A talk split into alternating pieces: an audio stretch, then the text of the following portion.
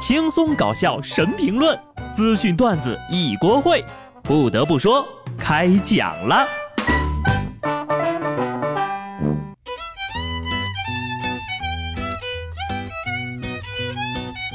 哈喽听众朋友们，大家好，这里是有趣的。不得不说，我是机智的小布。冷空气又又又又来了，刚好又赶上年底，到了一年一度的大范围聚餐啊，不是是工作总结的时候了。不得不说呀。聚餐吃饭，跟处得好的人一块儿啊，那叫巩固感情。要是跟关系一般的人在一块儿，比上班还累。哎，大家都来说说啊，如果别人吃饭你不想去，一般会说什么样的借口？前段时间呢，河南夏邑的靳某被朋友邀请去喝酒，但是他并不想去。为了躲避酒局，他就拿出之前不久做过的新冠病毒核酸检测报告。用 P 图软件把检测报告中的阴性改成了阳性，并且呢把修改后的图片发到了朋友的群里。然后呀，这份假的确诊报告经过网络传播，造成了非常不良的社会影响。最终，这哥们儿就因为虚构事实扰乱公共秩序，被拘了五天。这下好了，接下来的五天呢，你都不用去喝酒了。一片头孢就能解决的问题，非要搞个大新闻。宁愿造谣自己被确诊了，也不愿意去喝酒。没有十年脑血栓呢，还真干不出这事儿。然而就这还有学的呢。山西盂县公安发布公告称，一月十五号晚上呢，盂县微信朋友圈中出现的一张核酸检测呈阳性的检测报告单，经调查呀，是在外地上学的一位大学生为了开玩笑，把自己的阴性检测报告用 P 图软件 P 成了阳性。最终，他的结局也是一样的，被行政拘留了。这操作上的是假大学吧？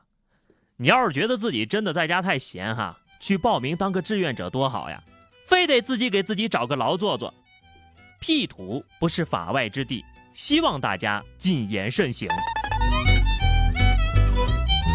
疫情防控期间呢啊，希望大家都听国家的话，不要瞎折腾。接下来的剧情呀，原谅我笑出了声。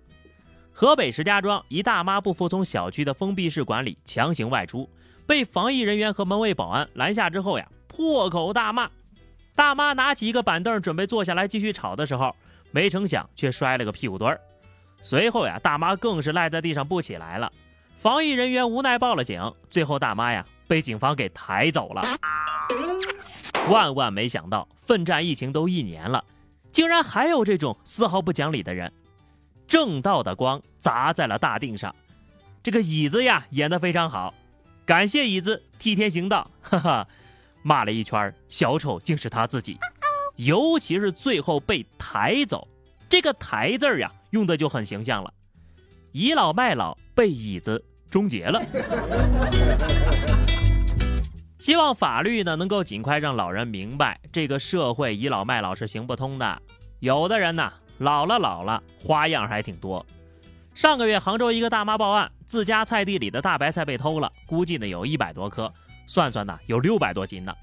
警察通过调查监控视频，锁定了另一位五十二岁的大妈。她解释说呀，最近正好有人送了我一个泡白菜的缸，看到地里长的大白菜还挺好的，就拿了袋子装了大白菜，放到三轮车里带回家了。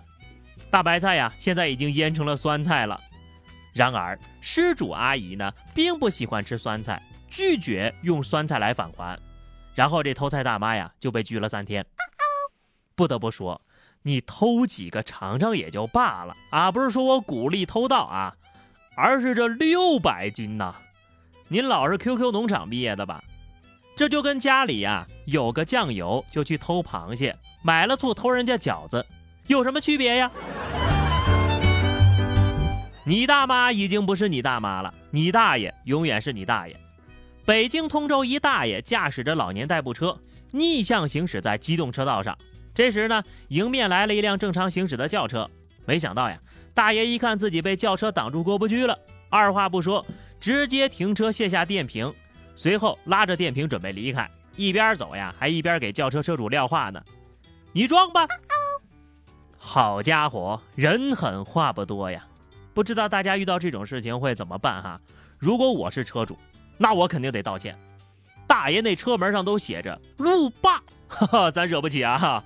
更何况，怎么想都是把车开到大爷家客厅的我做的不对，还不快点跟大爷握手言和？西安一位老师分享了一件可可爱爱的事情，班上呢有两个男生发生了口角，于是呀，班主任就要求两个人当着全班同学的面手拉手。两位臭着脸的男生呀，表情十分的尴尬，但还是勉为其难的拉了拉手。接着，班主任还不满意，进一步要求他们十指相扣。最终，这二位男生也没绷住，突然就笑了场。两人呢一笑泯恩仇。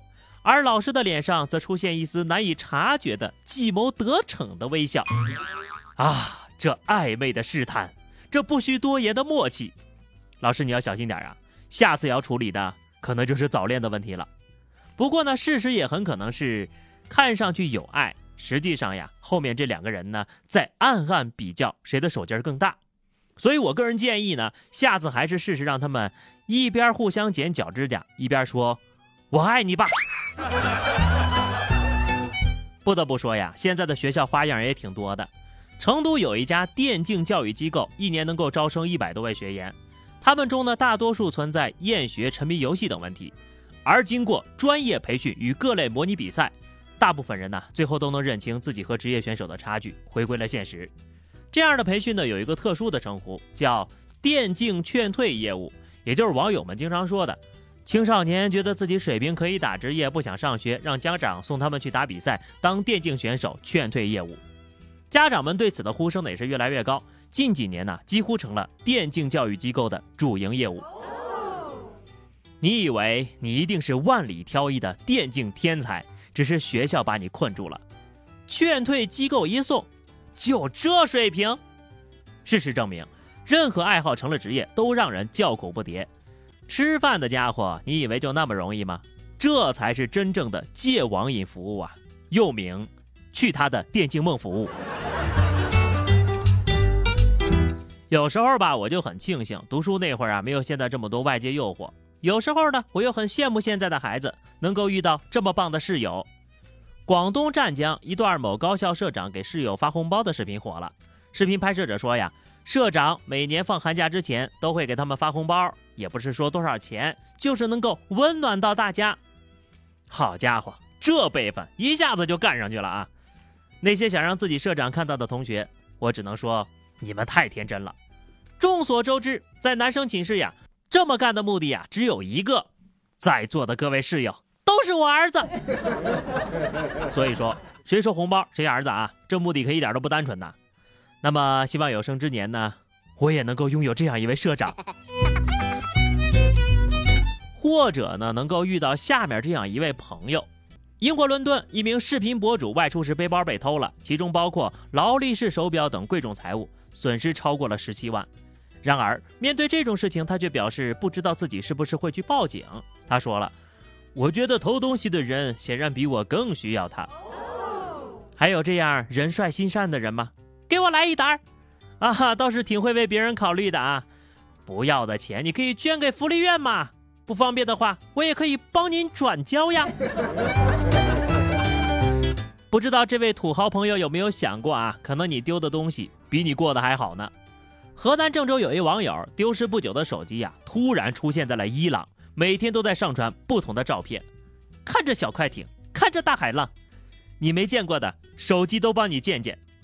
那么问题来了，现任主人这么有钱，为什么要买偷来的二手手机呢？是被骗了吗？嗨，就当养了一只旅行青蛙吧。